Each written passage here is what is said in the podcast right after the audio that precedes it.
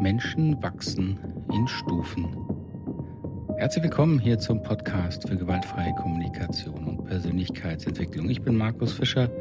Freue mich sehr, dass Sie wieder dabei sind bei diesen speziellen Folgen, wo ich mein Buch einlese mit Kommentaren. Also wird es so eine Art kommentiertes Hörbuch. Bevor wir aber reinsteigen mit diesem spannenden Thema Menschen wachsen in Stufen, möchte ich mich nochmal bei neuen Mitgliedern hier in meiner Gemeinschaft äh, bedanken, die diesen Podcast unterstützen und mittragen. Und das sind Marcel und Anja. Herzlich willkommen euch beiden hier in der Podcast-Gemeinschaft. Freue mich sehr, dass ihr den Podcast unterstützt und hoffe, wir sehen uns beim nächsten Podcast-Treffen.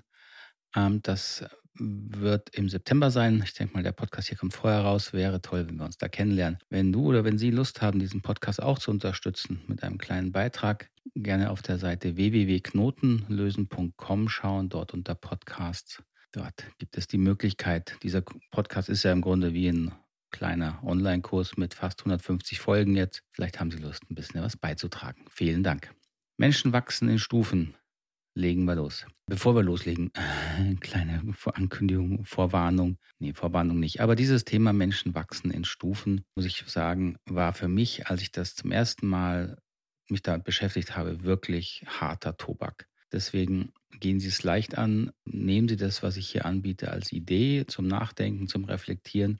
Und wenn es gewisse Widerstände gibt, kann ich das durchaus nachvollziehen, weil diese Idee, dass es eben da Entwicklungsebenen gibt, wo man unweigerlich ins Bewerten kommt, was ist besser, was ist schlechter, was ist reifer, was ist weniger reif, das ist natürlich ein Terrain, was gefährlich ist, weil man es missbrauchen kann. Für mich mittlerweile ist es einfach eine Realität in meiner Arbeit. Und nur weil man etwas missbrauchen kann, heißt ja nicht, dass es falsch ist.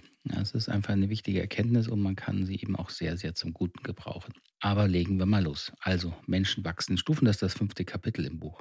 Wir Menschen kommen alles andere als fertig auf die Welt. Tatsächlich sind wir nach der Geburt nicht in der Lage, auch nur wenige Tage ohne Hilfe und Versorgung durch andere Menschen zu überleben. In einem heute unvorstellbaren Experiment zur Sprachentwicklung hat Friedrich II. Säuglinge ohne Ansprache und Zuneigung aufwachsen lassen, um herauszufinden, welche Ursprache die Kinder entwickeln würden. Das Experiment schlug damals dramatisch fehl. Alle Säuglinge starben. Zum Glück war dieses Experiment eine Ausnahme. Wir wissen heute instinktiv, dass für das Gedeihen von Säuglingen Berührung und Ansprache genauso wichtig sind wie Muttermilch. Wir brauchen also Liebe, um gesund aufzuwachsen. Übrigens, kleine Randbemerkung, dieses Experiment vom Friedrich II. habe mich dann noch ein bisschen ausführlicher mit beschäftigt. Es ist umstritten, ob das wirklich stattgefunden hat. Hat mich ein bisschen schockiert. Ich dachte, die so lange ist das auch noch nicht her.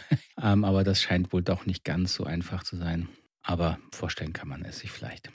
Die seelische und geistige Entwicklung von Säuglingen und Kindern war lange Zeit eine unbekannte Welt. Wir wissen unbewusst, dass wir mit einem Säugling anders sprechen und umgehen müssen als mit einem Sechs- oder Zwölfjährigen. Aber erst seit wenigen Jahrzehnten befasst sich auch die psychologische Forschung mit dieser seelisch-geistigen Entwicklung von Kindern.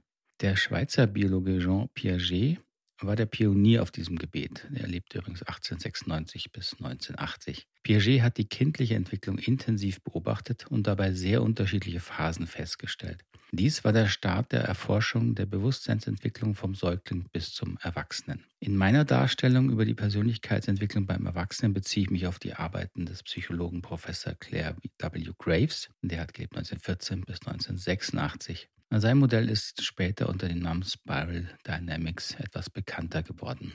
Ich verwende hier eine vereinfachte und alltagstaugliche Variante dieser Entwicklungsforschung. Und dabei geht es mir nicht darum, die hier vorgestellten Phasen als die besten oder einzig wahren und richtigen darzustellen. Ich möchte Ihnen eben nur diese Entwicklungsphasen näher bringen, weil sie so überaus wichtig sind für alle, die sich mit der Persönlichkeitsentwicklung und gewaltfreier Kommunikation befassen. Von der Geburt bis zum Tod entwickeln sich Menschen durch sehr unterschiedliche Ebenen des Bewusstseins. Ein Kleinkind unterscheidet sich eben nicht nur äußerlich von einem Jugendlichen oder einem Erwachsenen, sondern auch in seinem Blick auf diese Welt. Diese Ebenen kann man als Bewusstseins-, Haltung oder Ebenen der Persönlichkeitsentwicklung bezeichnen. Man kann auch sagen, sie beschreiben, beschreiben den Reifegrad des Erwachsenwerdens. Diese Entwicklungsebenen sind wie eine unsichtbare Brille, durch die wir die Welt um uns herum wahrnehmen, interpretieren und dementsprechend auch reagieren. Der Unterschied ist, dass wir diese Brille niemals abnehmen können. De facto merken wir nicht mal, dass wir eine Brille aufhaben. Das ist nochmal der größte Unterschied. Aber wir können, um in diesem Bild zu bleiben, uns bewusst machen, welche Farbe die Gläser unserer Brille haben. Vielleicht erinnert Sie das an die Beschreibung des Paradigmenwechsels Wechsels aus dem ersten Kapitel. Und dann haben die sehr aufmerksam gelesen, denn diese Paradigmen sind eng verbunden mit den Entwicklungsebenen des Menschen. Die genaue Abgrenzung und die Bezeichnung der Entwicklungsebenen unterscheiden sich je nach Forschung, aber die grundlegenden Muster zeigen eine große Übereinstimmung. Wichtig für uns hier ist nicht die Zahl der Ebenen oder deren Bezeichnungen, sondern die Tatsache, dass es diese Ebenen, diese Weltbrillen eben gibt. Wir Menschen können die Welt um uns herum immer nur durch die Brille unserer jeweiligen Inter Entwicklungsebene wahrnehmen und interpretieren und das geschieht eben auch mit gewaltfreier Kommunikation. Das ist im Grunde so die Grundhaupterkenntnis, die mich damals wirklich wieder Schlag getroffen hat, als ich dieses Buch von Ken Wilber damals oder die Idee der integralen Theorie von Ken Wilber damals entdeckt habe, der eben für mich sehr nachvollziehbar klar gemacht hat, dass es eben gar keinen drumherum gibt. Ja, das ist natürlich heute, wenn man Philosophie studiert hat, habe ich ja nie, ist es klar, Menschen beschäftigen sich mit dem Thema Konstruktivismus. Das ist zum Beispiel, haben Sie vielleicht schon gehört, der Konstruktivismus, der eben als philosophische Theorie sagt, ja, wir konstruieren eben unsere Realität, daher der Name. Wir können nicht per se Realität wahrnehmen. Aber mir war das damals eben noch relativ neu und dann dachte ich mir, oha, dann muss das ja auf die gewaltfreie Kommunikation zutreffen und äh,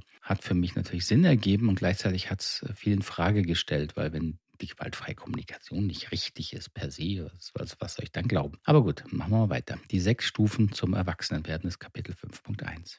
Eltern kennen das nur zu gut. Säuglinge Kleinkinder und Jugendliche leben in völlig verschiedenen Welten. Die Art, wie ein Säugling die Welt um sich herum wahrnimmt und interpretiert, unterscheidet sich radikal von der Wahrnehmung des Jugendlichen. Das scheint uns selbstverständlich, dabei ist es eine sehr wichtige Erkenntnis. Eltern müssen lernen, dass ihr Kind sich durch diese verschiedensten Phasen hindurch entwickelt und dass sie darauf jeweils angemessen reagieren müssen. Bei einem Säugling müssen sie die nonverbalen Signale verstehen lernen und sich dabei auf ihre eigenen angeborenen Instinkte verlassen, um herauszufinden, was der Säugling braucht. In dieser Phase hat der Mensch noch wenig Empfindung von sich als eigenständige Person. Wir haben noch keine wirkliche Persönlichkeit, noch kein Ego ausgebildet. Die instinktiven Gefühle und Bedürfnisse wie Nähe, Hunger, Wärme bestimmen die Äußerungen. Es gibt noch keine Sprache, durch die wir uns verständlich machen können. Daher bezeichnet die Forschung diese Phase auch als instinktive Phase. Schon wenige Monate später sieht das wieder ganz anders aus. Der kleine Mensch entwickelt sich immer mehr zu einer eigenen Persönlichkeit, die davon ausgeht, dass die ganze Welt sich nur um ihn oder sie dreht. Die Sprache entwickelt sich und wird genutzt, um die eigenen Bedürfnisse zu erfüllen. Vor allem Ich will haben scheint dafür gut zu funktionieren. Dies nennen Forscher die egozentrische Phase. Wobei man kindliche Egozentrik nicht mit erwachsenem Egoismus verwechseln darf. Die kindliche Egozentrik ist eine wichtige Phase, die, wenn sie gesund durchlaufen wird, in einem stabilen Ich-Gefühl und Selbstwert endet.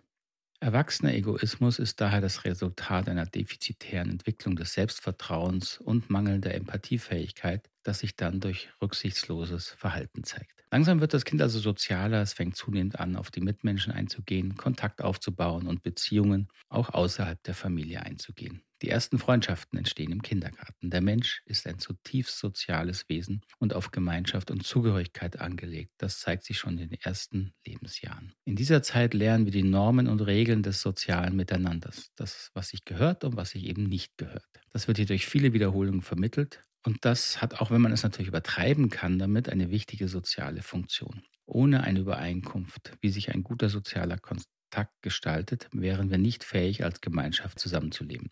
Da es in dieser Phase um Anpassung an die sozialen Normen geht, bezeichnet die Forschung diese Entwicklungsphase auch als Konformismus, also Konformismus, konformistisches Verhalten, sich eben anpassen. Sie merken, jetzt haben wir schon drei Phasen. Ja? Die instinktive Phase, die allerersten Wochen, Monaten, die sogenannte egozentrische Phase und jetzt die konformistische Phase.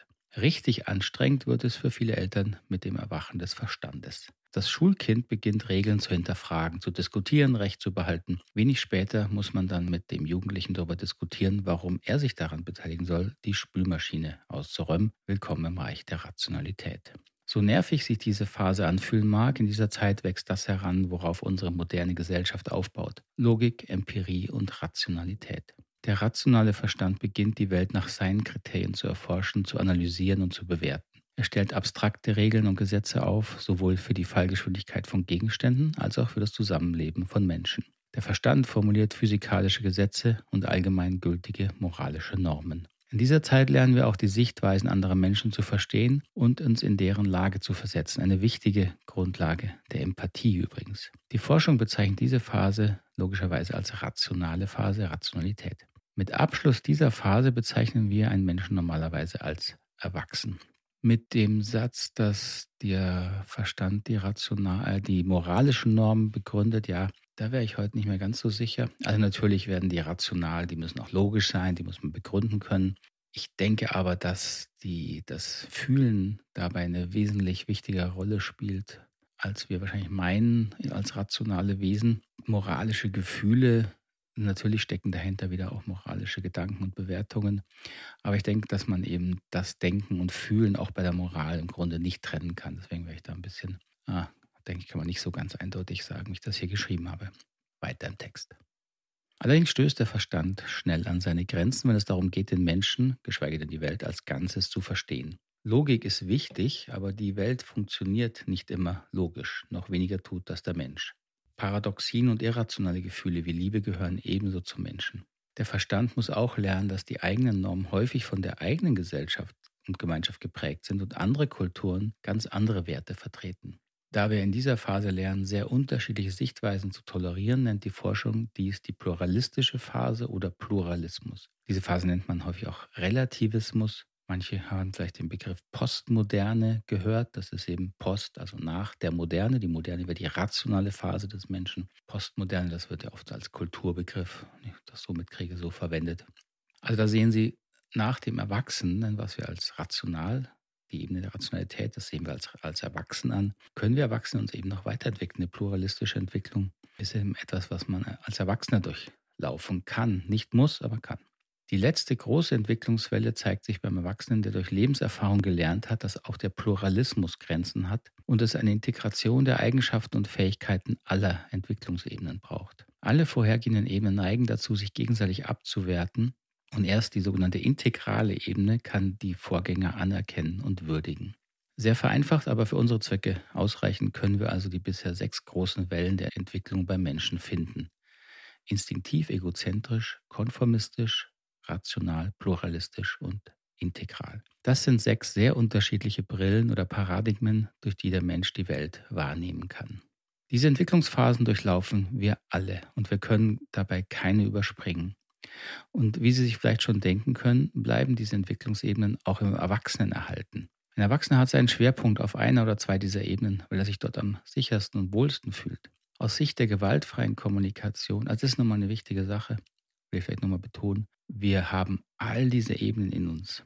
Als gesunder Erwachsener können Sie in der heutigen modernen Welt bis hin zur integralen Ebene alles ähm, durchlaufen. Ähm, da ist also keine, keine Bewertung drin, ja, keine Abwertung, dass irgendjemand da nicht hinkommen könnte, wenn er gesund ist und ähm, halbwegs unterstützt wurde in seinem Lernen und Entwicklung.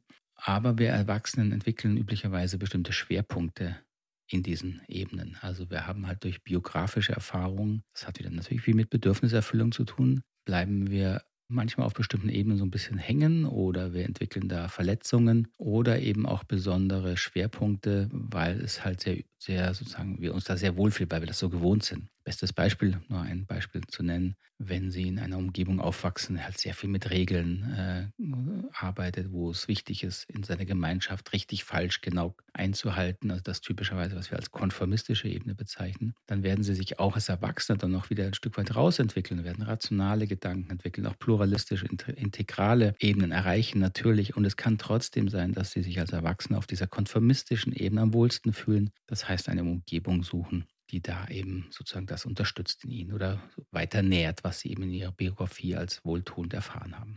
Aus Sicht der gewaltfreien Kommunikation kann man sagen, in jeder dieser Phasen stehen unterschiedliche Bedürfnisse im Mittelpunkt. In der instinktiven Phase geht es um das physische Überleben und Urvertrauen, auf der egozentrischen Ebene um Selbstwert und Selbstvertrauen.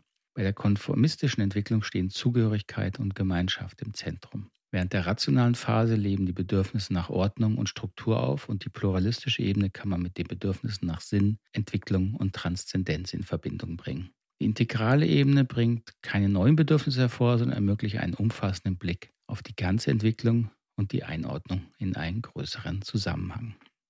So, das war ein denke ich, intensiver und schneller und hoffentlich nicht überfordernder Einstieg in das Thema Entwicklungsebenen.